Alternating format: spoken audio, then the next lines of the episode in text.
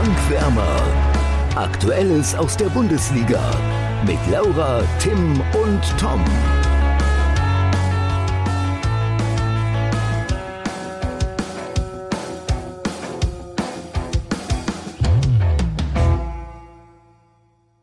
Die Fußballsaison 2021-22 ist mit dem Champions League-Finale zu Ende gegangen und wir ziehen nochmal ein letztes Fazit. Leider erneut ohne Tim, aber mit Laura. Hi Laura. Moin. Moin, sehr schön. Und im schönen Oldenburg sagt man, dreimal ist Oldenburger recht. Und Christopher Michel ist jetzt zum dritten Mal bei uns dabei. Schön, dass du da bist, Christopher. Ja, gute. Sehr gerne. ähm, mit dir sprechen wir natürlich vor allem über die Eintracht. Äh, es war eine historische Saison, wo du, glaube ich, einiges zu sagen kannst. Stichwort Sevilla. Äh, wir wollen aber, glaube ich, nicht nur über die Eintracht sprechen, äh, um das schon mal vorwegzunehmen. Aber ja, erstmal, äh, gerade schon erwähnt, das Champions League-Finale war jetzt am Samstag. Deshalb die wichtigste Frage vorab, Christopher. Hast du am vergangenen Samstag Gegner-Scouting für den UEFA Supercup betrieben?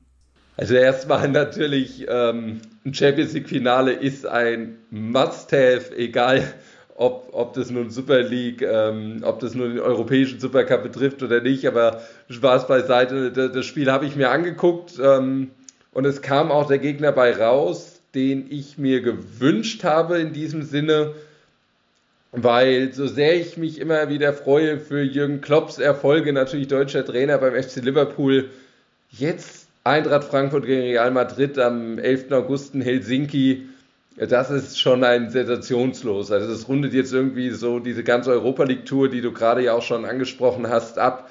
FC Barcelona und jetzt noch Real Madrid, davor auch die Glasgow Rangers. Ähm, das sind auch historisch einfach Momente, die miterleben zu dürfen, total krass. Und Real Madrid ist für mich der größte Verein neben dem FC Barcelona der Welt und, und, und nach Barcelona jetzt noch Madrid erleben zu dürfen.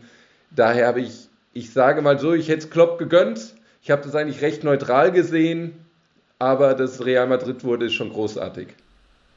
Ja, ich glaube, Liverpool ist aktuell vielleicht sogar die stärkere Mannschaft. Ich fand sie auch im Finale ehrlich gesagt ein bisschen besser. Also der Spielverlauf war dann ja schon ein bisschen glücklich für Real, aber es ist halt auch typisch, dass sie solche Spiele dann ziehen. Das war in den letzten Jahren irgendwie immer so. Und ähm, ich gehe da aber trotzdem mit, dass sie der größte Gegner quasi sind. Sie haben achtmal jetzt die Champions League gewonnen und das im achten Finale. Also noch nie verloren in der Champions League. Das ist Wahnsinn. Und davor haben sie sechsmal den Europapokal der Landesmeister geholt, also 14 Mal die Königsklasse gewonnen. Das ist, äh, ich glaube, unerreicht, oder? Ja, das ist unerreicht. Ja, glaube, da ist noch der AC Milan, schwirrt da irgendwo in der Nähe rum mit, mit 8 oder sowas. Aber Real Madrid, das ist schon eine, eine Hausnummer. Ja, das wird das nächste Eintracht-Highlight auf jeden Fall. Definitiv. Ja, es ist zwar jetzt schon auch ein bisschen her, ähm, aber ich glaube, man kann sich daran auch einfach nicht satt hören. Wie war es denn in Sevilla gegen die Rangers?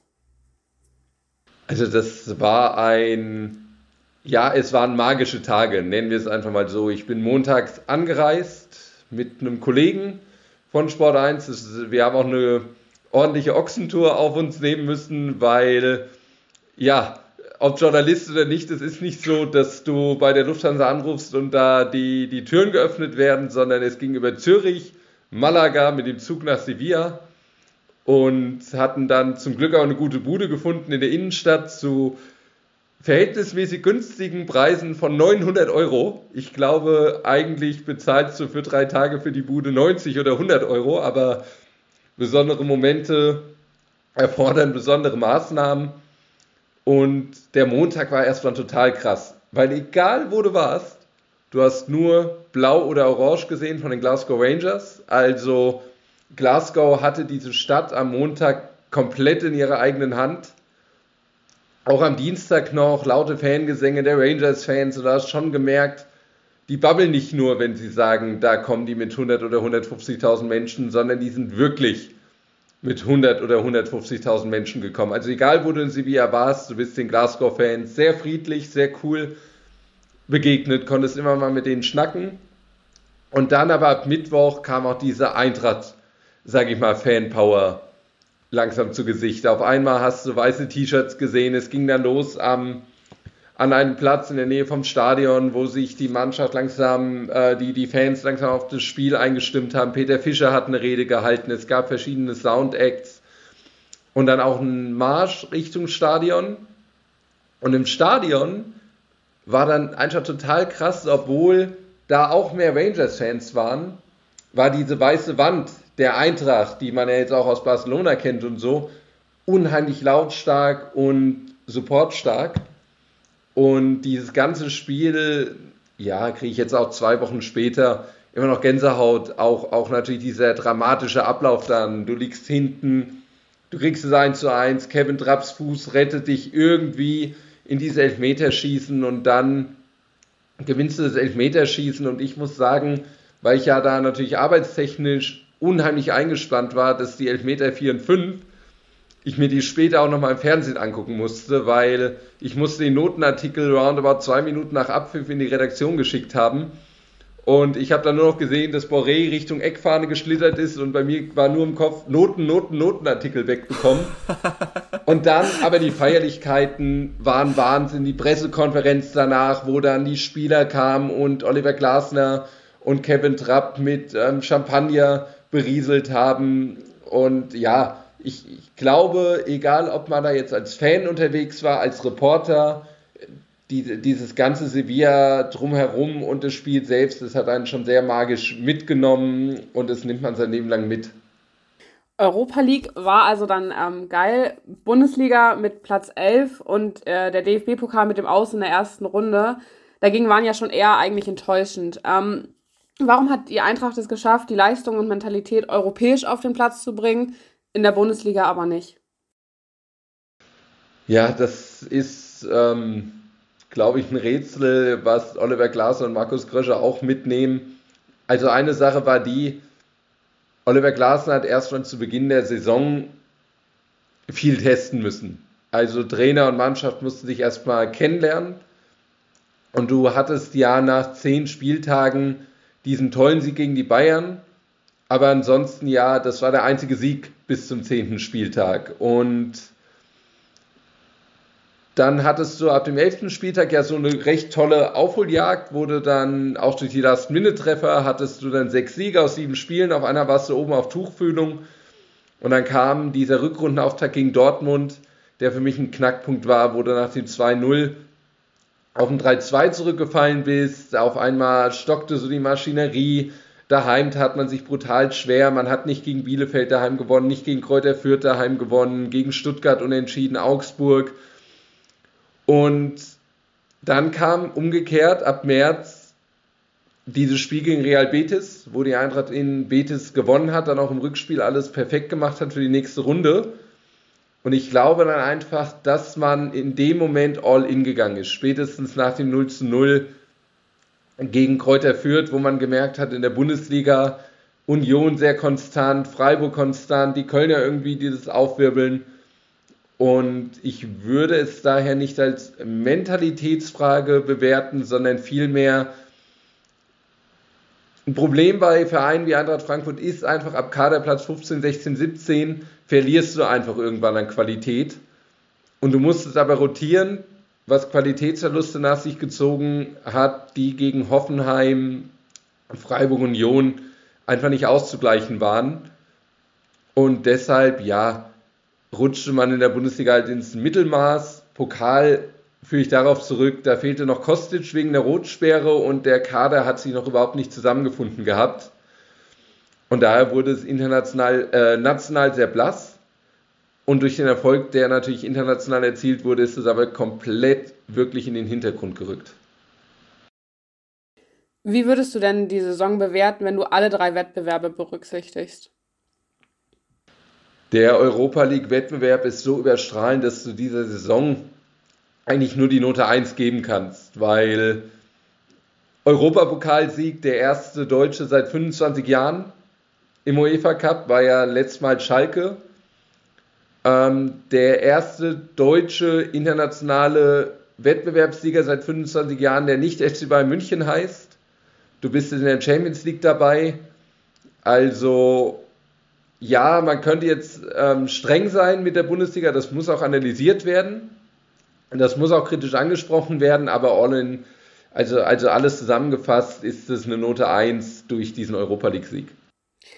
Ähm, welche Note, also der Mannschaft hast du jetzt schon gesagt, aber welche Note würdest du denn auch ähm, Krösche und Glasner geben, auch unter der Berücksichtigung, dass diese Unausgeglichenheit zwischen den drei Wettbewerben einfach da war?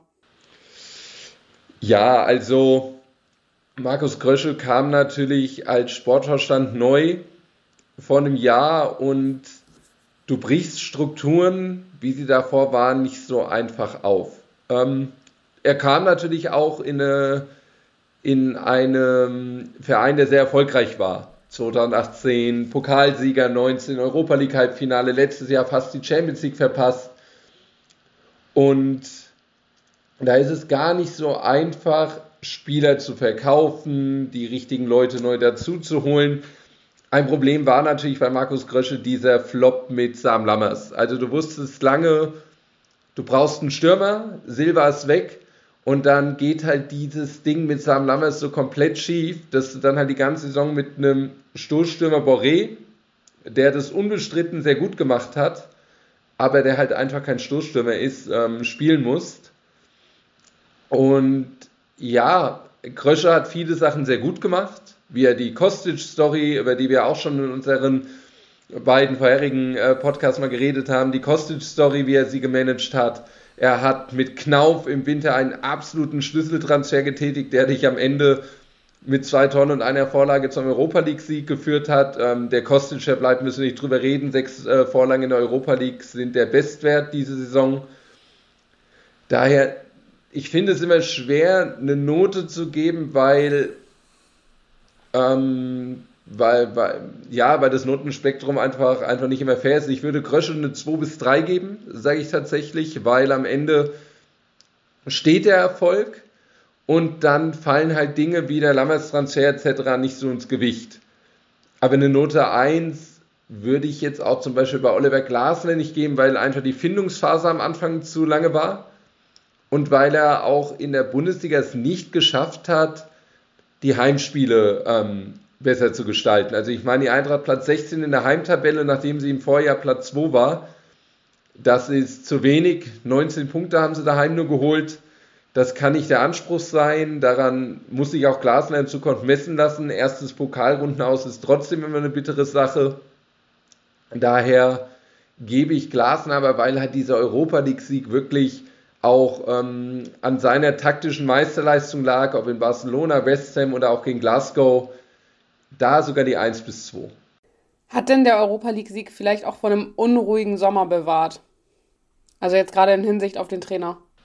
Ähm, also ich glaube jetzt nicht, dass der Europa League-Sieg, der, also eine Europa League-Niederlage ähm, im Finale den Trainer angezählt hätte. Das glaube ich in der Tat nicht, weil dafür hat er dann doch ähm, auch allein Eintracht Frankfurt in ein Finale zu führen, wäre großartig gewesen.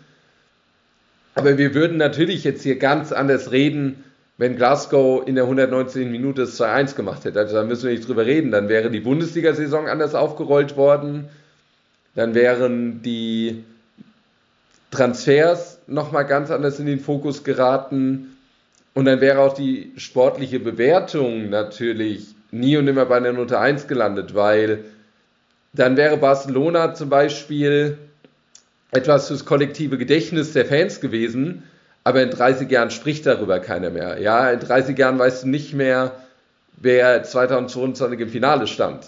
Du weißt aber in 30 Jahren, wer das Ding 2022 gewonnen hat. Und das hätte eine komplette, und da bin ich ziemlich sicher, das hätte eine komplette Verschiebung äh, der Diskussion geführt, als es jetzt dieser Triumph getan hat. Daher er tat sehr gut aus Eintrachts Sicht und ähm, hat dann natürlich die Bewertungsgrundlagen auch ja völlig ad absurdum geführt, weil die Bundesliga-Saison noch nie so egal war wie 2022.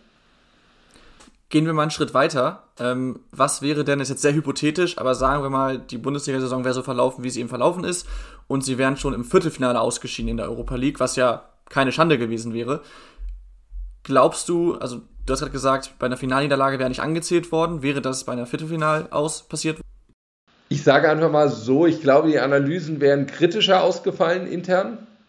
Man, man hätte sich bestimmt noch viel intensiver darüber unterhalten, was man alles besser machen muss, was schiefgelaufen ist. Ich bin mir auch sicher, dass das passiert, gerade was die Bundesliga angeht, aber es wird natürlich durch den Sieg auf einem anderen Niveau also auch eine andere Schärfe natürlich nehmen, also beziehungsweise weniger scharf sein, aber ich bin ganz bei dir. Wäre die Eintracht im Viertelfinale am 8. April oder 14. Äh, April in Barcelona ausgeschieden, dann wäre das Auspendeln in der Bundesliga und der Rang 11 hätte einfach zu anderen, ja, hätte, hätte zu einer anderen Bewertung geführt. Ich glaube aber nicht, dass man ähm, Oliver Glasner deshalb dann komplett angezählt hätte und, und in Richtung Entlassung gegangen wäre. Du hattest Ansgar Knauf eben auch schon angesprochen. Ähm, welchen Anteil trägt er denn am Sieg in der Europa League? Er ist ja zum Beispiel auch der ähm, Young Player of the Season dann geworden in der Europa League. Ja, ähm, Ansgar Knauf hat eine, glaube ich, Sensationsentwicklung genommen vom Drittligaspieler zum Europa League-Sieger. Das war schon eine tolle Leistung. Er hat eine große Problemposition von Eintracht Frankfurt behoben. Und ich bin mir nicht sicher, ob man ohne ihn diese Europa League hätte gewinnen können, weil er die rechte Seite einfach ganz neu belebt hat mit seinen Dribblings, mit seinen teils unorthodoxen Aktionen, die aber immer sehr wertvoll sind und auch ja, dass er, dass er schnell die Sachen adaptiert und gelernt hat. Die Rückwärtsbewegung, diese Schienenspielerposition, die er davor nicht kannte glaube, über sein Traumtor gegen Barcelona müssen wir nicht mehr reden. Das geht ja, das ging ja durch die Welt.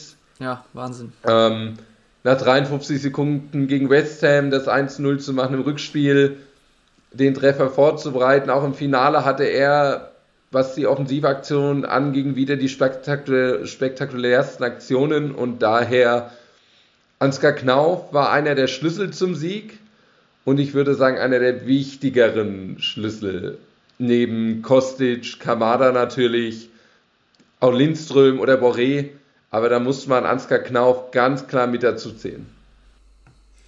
Glaubst du denn, dass man ihn halten ähm, wird können, nachdem die Leihe dann 2023 endet? Es kommt natürlich viel auf die Perspektive an. Wenn du nochmal in die Champions League kommst, ähm, bist du natürlich auf einer, auf einer ganz anderen Ebene unterwegs. Wenn es nächstes Jahr eine normale Saison gibt und du weiß ich nicht, lange um die Europa League kämpfst, dann könnte ich mir schon vorstellen, dass es zu wenig sein wird. Vor allem, weil Dortmund ja auch nicht dafür bekannt ist, Spieler zu verschenken. Also hat Dortmund ja auch Eden Terzic jetzt wieder, der ähm, ein großer Knauf-Fan und Befürworter ist.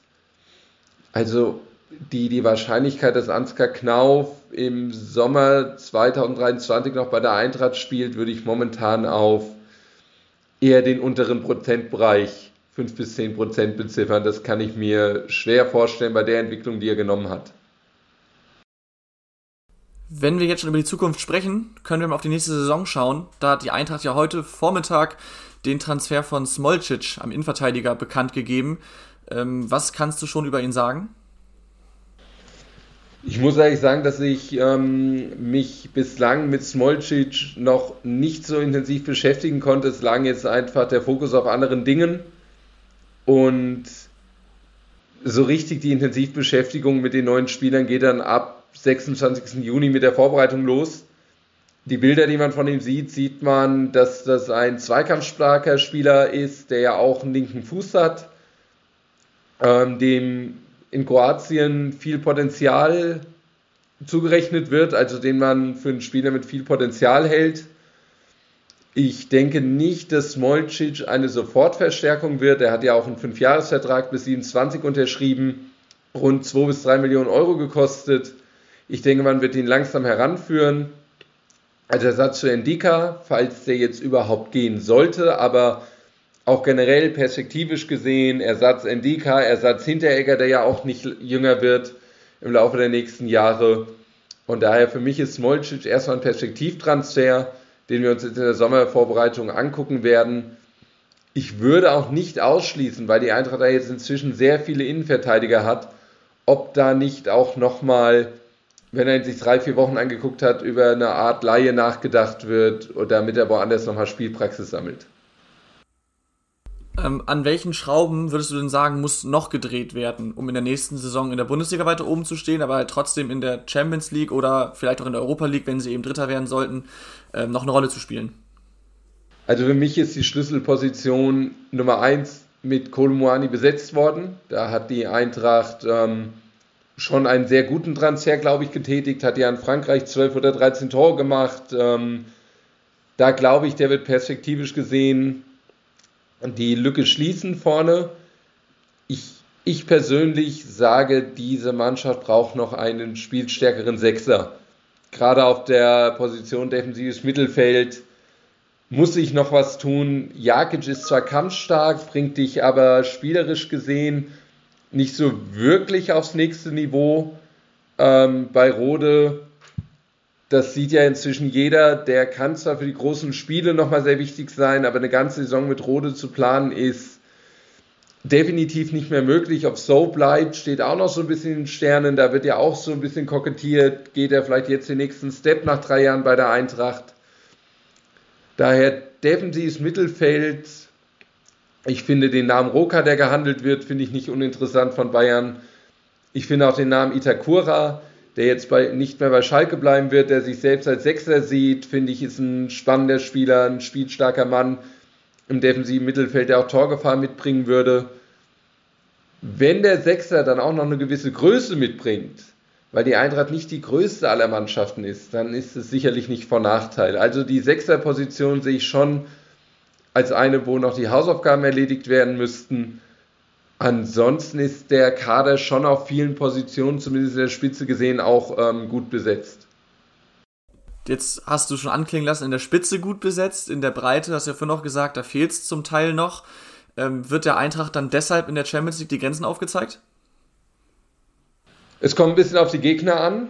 Ähm, wenn du natürlich eine super schwierige Gruppe bekommst und ich meine, los Top 2, irgendeinen Kracher wirst du bekommen und dann wird es auf die Lostöpfe 3 und 4 ankommen, ob dir die Grenzen aufgezeigt werden oder nicht. Es wird eine deutliche Spur härter in der Champions League. Du wirst dann halt auch merken, ja, selbst so eine, sagen wir jetzt mal, du bekommst eine Truppe wie den FC Brügge, jetzt ohne es, äh, die ja aus, weiß ich nicht, aus deutscher Sicht jetzt nicht als on the top gilt, aber dann triffst du auch eine Mannschaft, die, weiß ich nicht, seit x Jahren Champions League spielt, die einfach weiß, wie sie sich auf dem Parkett bewegen muss, die auch Spieler hat, die dann teilweise schon 30, 40, 50 Spiele Champions League gespielt haben das wird dann schon sehr spannend, wie sich diese unerfahrene Eintracht 11 in Europa schlagen wird.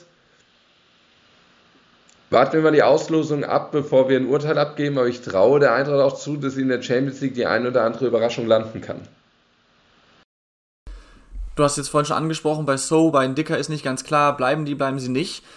Ähm, generell glaubst du, dass der Kader zusammenbleibt, also größtenteils zusammenbleibt, gerade eben, wenn man jetzt die Chance hat, Champions League zu spielen, da wäre auch wieder Philipp Kostic ein Thema? Ich sage mal so, die Motivation der Spieler, den Verein zu verlassen, ähm, steigt durch den, äh, durch den Sieg in der Europa League nicht unbedingt an, sprich, sie wollen jetzt wahrscheinlich auch gerne bleiben. Ähm, ich, könnte, ich könnte es auch voll und ganz nachvollziehen. Also wer will jetzt auch nicht dieses Bonusspiel gegen Real Madrid ähm, nicht mitnehmen. Ähm, das wird jetzt die Herkulesaufgabe für Markus Krösche. Ich meine, es sind drei Verträge, die, die 23 auslaufen mit Kamada, Indika und Kostic. Sein Ziel ist es, nicht ins letzte Vertragsjahr mit diesen Spielern zu gehen, aber du kannst die Spieler ja auch nicht raustreten. Also wenn die jetzt sagen, nee, also wir wir wollen uns das angucken, Vertragverlängerung gucken wir mal zum Winter hin oder ähm, ablösefrei gehen mit einem schönen Handgeld. Das wird jetzt eine echte Herkulesaufgabe für Markus Krösche. Daher ist es noch nicht absehbar, ob ein Umbruch äh, realisierbar ist oder ob, äh, ob Vertragsverlängerungen realisierbar sind. Aktuell gibt es für die Spieler keine Angebote von anderen Vereinen. Da ist jetzt erstmal gar keine Bewegung. Und daher ist es noch nicht abzuschätzen. Ich, mein Gefühl sagt mir, Markus Grösche würde gerne ein bisschen mehr umbrechen, auch wenn er mal wieder sagt, dass er auf Konstanz und Kontinuität setzt, glaube ich schon, dass er jetzt auch langsam seine Handschrift ein bisschen besser bemerkbar machen würde. Das Euroleague-Finale waren acht Spieler in der Startelf, die nicht unter seine Ägide geholt wurden. Könnte ich mir vorstellen, dass sein Sportverstand da jetzt auch einfach mal so langsam dein eigenes ähm, Ding setzen will, dein, dein eigenes Kapitel schreiben willst, aber wenn du sie nicht losbekommst, dann wird der Umbruch halt dementsprechend auch, auch ähm, nicht, nicht ähm, realisierbar sein. Und dass er talentierte Leistungsträger erhalten kann, hat er bei Tuta gezeigt, der ja jetzt äh, auch erst vor halbwegs kurzer Zeit verlängert hat, bis 2026, glaube ich. Genau. Ähm, und das ist im Endeffekt ja auch nicht ganz ein eigenes Kapitel, wenn du es schaffst, Leistungsträger zu, zu halten, mit denen zu verlängern, ist ja auch schon mal eine äh, beachtliche Leistung. Ähm, von daher mal schauen, äh, was der Krösche da, was er da anfangen kann. Es ist natürlich für eine Saisonprognose noch viel zu früh, weil man erstmal schauen muss, welche Spieler gehen, welche kommen. Aber traust du es Frankfurt, sagen wir mal, dauerhaft zu, es in die Top 7 zu schaffen, gerade wenn sie jetzt diesen Schwung, den sie haben, mitnehmen können? Also der ist, es, es ist einfach so, dass die Eintracht inzwischen zu den Mannschaften gehört, die auf jeden Fall Jahr für Jahr da oder oben mitmischen können. Ich meine, sie waren jetzt 2018 Pokalsieger plus Achter, ein Jahr später Europa League Halbfinale plus Siebter, ein Jahr später Pokal-Halbfinale plus Neunter, dann, dann im letzten Hütterjahr Fünfter. Ähm, das zeigt ja, dass die Eintracht diese Top 10, Top 7, Top 8 immer wieder erreichen kann. Und daher, wenn die Neuzugänge einschlagen, ein Kolomuani, vielleicht noch der neue Sechser, vielleicht auch diese Verstärkung für die Breite weiterhelfen, Onguene, Smolcic, mal gucken, was mit Ali Du wird, ob, ob da vielleicht mal so ein Überraschungskandidat auch mal wieder bei rumkommt von diesen jungen Kerlen, dann glaube ich nicht, dass es eine zweistellige Anzahl an Mannschaften gibt, die besser sind als Eintracht Frankfurt momentan in der Bundesliga. Und dann wirst du dich auch immer mal in diesem Kampf, gerade gegen die Retortenvereine wie Leverkusen, Leipzig, ähm, Wolfsburg, Hoffenheim, wirst du immer mal wieder dann Duftmarke setzen können. Und dass jetzt Freiburg oder Union oder Köln der Eintracht so weit enteilt sein sollen, dass sie die nicht überholen könnte nächste Saison, das glaube ich nicht. Daher, ja, traue ich der Eintracht durchaus zu, mit zwei, drei guten Transfers auch wieder eine Top-7-Mannschaft äh, sein zu können.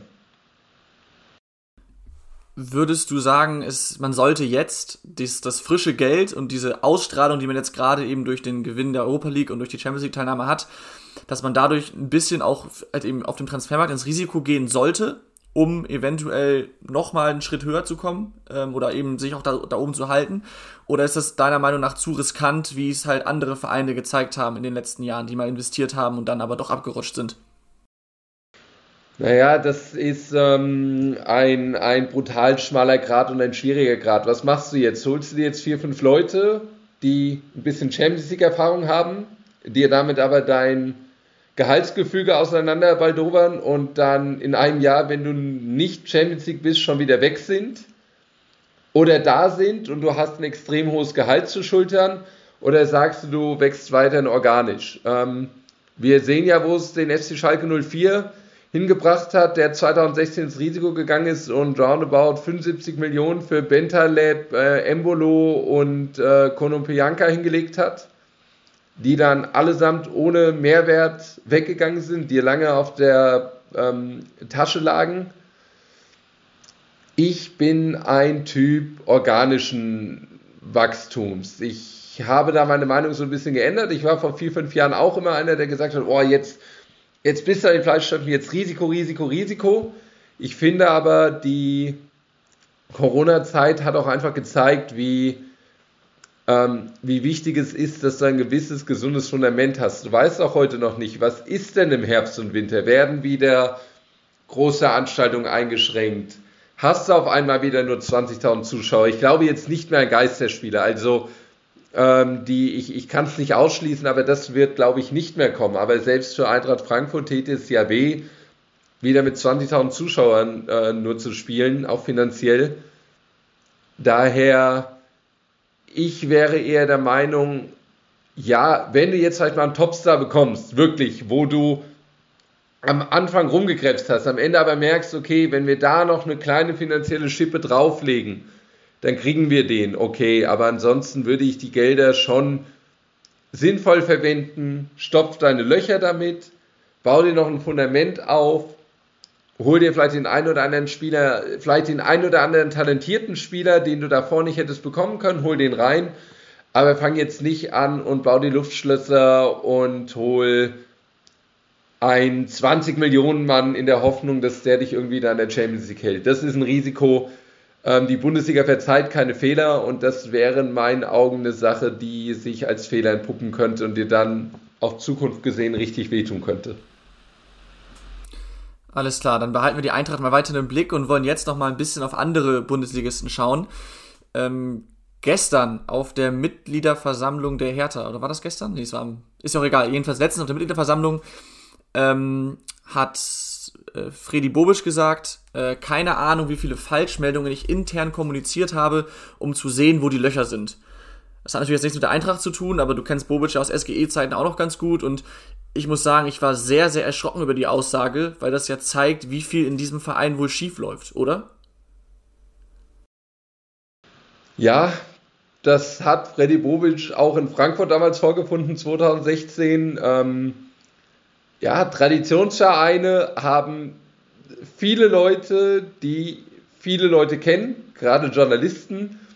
Und ich weiß, dass Freddy Bobic ein absoluter Fuchs ist und dass er, dass er genau weiß, was er tut. Ich glaube aber, dass er das, was er in Berlin erlebt hat, nicht so erwartet hat. Und ich kann mir vorstellen, dass, glaube ich, Freddy Bobic, ja, er wusste, dass es Aufräumarbeiten geben muss, aber ich glaube nicht, dass er eine solche Vollruine erwartet hat, als er da angeheuert hat.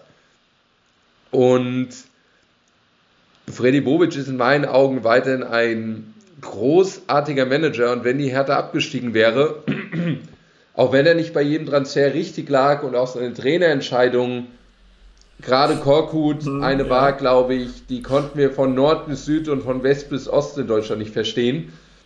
So muss ich sagen, dieser Abstieg wäre nicht Bobic-Abstieg gewesen von der Hertha, sondern dieser Abstieg wäre einer gewesen, der daran lag, dass sich der Club als Big City Club profilieren wollte und dabei auf, ja, auf die völlig falschen Leute und Menschen gesetzt hat. Ähm, ein Apparat hatte, der einfach nicht Bundesliga-tauglich war. Und man kann ja von Klinsmann halten, was man will. Und über seinen Abgang und über die Tagebücher, aber die hat er nicht umsonst geschrieben. Und wenn er das jetzt mal im Nachhinein sich so anlegt, waren da nicht nur falsche Analysen dabei, die aber offenbar bei der Hertha einige nicht interessiert haben. Und ich werde nie vergessen, ich nenne den Namen nicht, ähm, als so diese ersten Windhorst-Millionen kamen, sagte mir ein, ich nenne es mal ein Brancheninsider, schon vor zwei oder drei Jahren, ich weiß jetzt nicht, wann die genau kam, aber sagte der nur schmunzelnd, naja, solange der Michael Preetz da am Ruder sitzt, muss sich die Bundesliga keine Sorgen machen, äh, da wird bei der Hertha vorne und hinten nichts gehen. Und da sieht man, dass offenbar alle, die auf diesen Verein drauf geguckt haben, mehr Ahnung von dem Club hatten als die Vereinsinternen. Und ich glaube, Bobic hat jetzt aufgeräumt.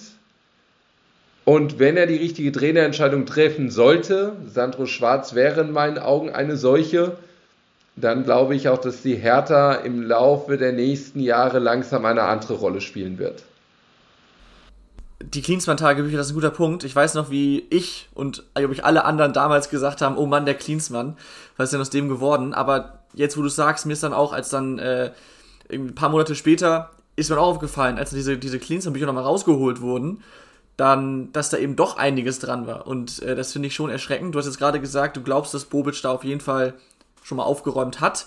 Ähm, traust ihm es dann, also du traust ihm zu, dass er da auch den nächsten Schritt macht, aber glaubst du trotzdem, dass er so ein bisschen mit Wehmut zurückschaut, dass er jetzt eben bei der Eintracht, bei diesem Triumph nicht dabei war? Oder glaubst du, dass ihn diese Aufgabe bei der Hertha jetzt einfach nochmal mehr reizt? Also ich kann natürlich nicht in, in Bobic sein Innerstes gucken, aber Bobic kam mir immer als ein sehr rational pragmatischer Mensch entgegen. Ähm, ich glaube, dass Bobic rund um den Europa League-Sieg der Eintracht wahrscheinlich kaum Fernsehen geguckt hat weil er sich auf die Duelle mit Hertha gegen Hamburg vorbereitet hat. Ähm, können wir vorstellen, dass es vielleicht eine kurze Glückwunsch-WhatsApp an irgendjemanden gab aus dem Verein. Aber ansonsten, Bobic ist, ist, ist mir nie als jemand in Erinnerung geblieben, der mit Wehmut auf sowas zurückblickt. Ich meine, er hat ja auch die Eintracht an einem Punkt verlassen, wo sie hätte Platz 4 werden können, wo sie Champions League spielen hätte können. Bobic ist da sehr pragmatisch unterwegs. Heute hat er mal gezuckt und sich gesagt, boah, krass, das wäre ein Titel gewesen, den hätte ich natürlich auch gewonnen. Ich kann mir auch vorstellen, dass sich Bobic das angeguckt hat, gesehen hat, dass acht der Spieler, die er mitgeholt hat, in der Startelf standen und er sich gesagt hat, naja, so schlecht war ja meine Arbeit in Frankfurt nicht, das schaffe ich jetzt auch in Berlin. Also Bobic halte ich da tatsächlich für einen rational pragmatischen Typen, der den, den das jetzt nicht so tangiert hat, sich zum Beispiel, um das einzuschieben, bei Adi Hütter anders. Da könnte ich mir durchaus vorstellen, dass dem in den letzten Monaten ein bisschen bewusst wurde, was er hier in Frankfurt ähm, aufgegeben hat. Ja, das, das stimmt gerade, äh, wenn man sich mal sein Ende jetzt in Gladbach anschaut. Äh, auf jeden Fall. Ähm, wir wollen nochmal auf einen weiteren Verein schauen und das ist äh, die letzten Wochen ja eigentlich, hat sich das hochgekocht und gestern gab es für mich den Höhepunkt, nämlich Thema Robert Lewandowski bei den Bayern, der ja wohl gehen wird und der hat gestern auf einer ähm, äh, Pressekonferenz der polnischen Nationalmannschaft gesagt, meine Geschichte bei den Bayern ist vorbei. Also erst hat sein Berater gesagt, vergangene Woche, jetzt er nochmal selber. Das ist natürlich schon ein Brett und auch die Bayern haben darauf reagiert mit äh, Oliver Kahn, der unter anderem auch sagte, ähm, Wertschätzung ist keine Einbahnstraße ich kann mir eigentlich nicht vorstellen, dass Lewandowski dieses eine Jahr jetzt noch machen wird. Will er ja auch nicht. Und ich glaube, da muss, muss der Verein eine Lösung finden. Das gilt jetzt nicht für Eintracht Frankfurt, bei allem Respekt, aber glaubst du, dass die Bayern dann jetzt eben ohne Lewandowski angreifbar werden für, Bundes für die Bundesliga? Also die, die Bayern waren für mich schon die ganze letzte Saison total angreifbar. Also dass, ähm, als die Bayern Meister geworden sind, äh, wieder so deutlich, das, ähm, das haben sie nicht nur ihrer eigenen Performance zu verdanken. Die Bayern waren letztes Jahr unheimlich wackelig für ihre Verhältnisse. Man spürt auch, ähm, ich bin ein großer Fan von Julian Nagelsmann. Ich halte ihn für einen überragenden Trainer, aber der kommt jetzt auch in eine unheimlich schwierige Zeit. Ja, ein Neuer wird nicht jünger, ein Thomas Müller wird nicht jünger, dein 50 Millionen Transfer Sané hat jetzt auch im zweiten Jahr noch nicht so wirklich gezündet. Jetzt will Gnabry weg, du hast deinen Abwehrchef Alaba verloren, Upamecano hat ein Jahr gebraucht, Hernandez ist, ist ähm, 80 Millionen schwer, irgendwie trägt er diese Bürde gefühlt mit sich rum, ist, ist, ist, hat es nie so in die Dominanz ummünzen können, die man sich auch, glaube ich, beim FC Bayern ähm, erhofft hat. Man wird sehen, was, was ist beim Alfonso Davis? War das vor zwei Jahren Ausnahmejahr? Konserviert er seine Leistung? Kommt Kimmich wieder zurück zur Bestform, der auch keine gute Rückrunde gespielt hat?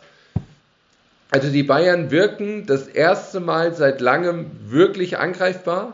Und wenn die jetzt noch ihre, ich sag mal, Minimum 30 Tore Versicherung verlieren, dann ist das ein echtes Brett. Und bei aller Liebe nach Ersatzsuche sind ja Namen wie Kalajdzic, wie Haller, wie Nunez von Benfica, Lissabon etc., die müssen sich dann auch erstmal an den FC Bayern München gewöhnen und diesen Sturmpart so überragend ausfüllen, wie es Robert Lewandowski getan hat.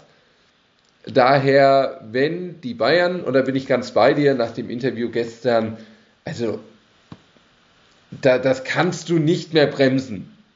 Also sonst hast du nächstes Jahr eine Dauerunruhe drin. Dann musst du ganz aufpassen, dass du deine Ziele ähm, verfehlst. Also dann, dann kann es richtig ähm, Bum Bum geben. Deshalb, diese Wege müssen sich trennen und es wird spannend, wie sie das auffangen. Ob ein Sadio Mané kommt und, und dann noch ein Kalajdzic dazu, ob sie sich dann doch nur auf einen Topstürmer festlegen, das wird sich zeigen. Aber die Lewandowski-Lücke würde ich mal als Chance für die Bundesliga bezeichnen, weil vielleicht dann jetzt mal wirklich das Türchen offen ist, äh, nach zehn Jahren Dauerdominanz ähm, die Bayern vom Thron zu stoßen. Ich glaube, man kann sagen, dass jeder, der nicht Bayern-Fan ist, darauf hofft, äh, ohne dabei irgendwie äh, zu gemein zu klingen. Wäre ja schön, wenn da mal ein bisschen mehr Spann Spannung reinkommt. Christopher, wir wären am Ende. Vielen Dank äh, für deine Zeit, für deine interessanten Aussagen, für die Geschichten rund um die Eintracht und alles weitere. Hat immer großen Spaß gemacht. Ja, sehr gerne. Und ja, mal gucken, ob die Eintracht so interessant bleibt, dass auch ein viertes äh, Treffen mit euch ähm, möglich ist. Macht mir immer viel Spaß und ähm, jetzt, glaube ich, gönnen wir uns alle mal eine schöne Sommerpause. Das freut uns zu hören das und genau gut. das ist es, denn äh, an die Zuhörer, wir verabschieden uns jetzt auch erstmal in die Sommerpause. Ähm, das heißt, es wird jetzt in den nächsten Wochen erstmal keine Folgen von uns mehr geben. Wir behalten die Geschehnisse rund um die Bundesliga natürlich im Blick und eventuell ploppt da mal wieder ein kleines Thema auf für die Sommerpause und dann gibt es auch zwischendurch eine Folge. Aber wir sind erstmal raus, ne, Laura? Genau. erstmal ein bisschen Pause. Dann allen einen schönen Sommer und äh, bis irgendwann. Ciao, ciao. Tschüss.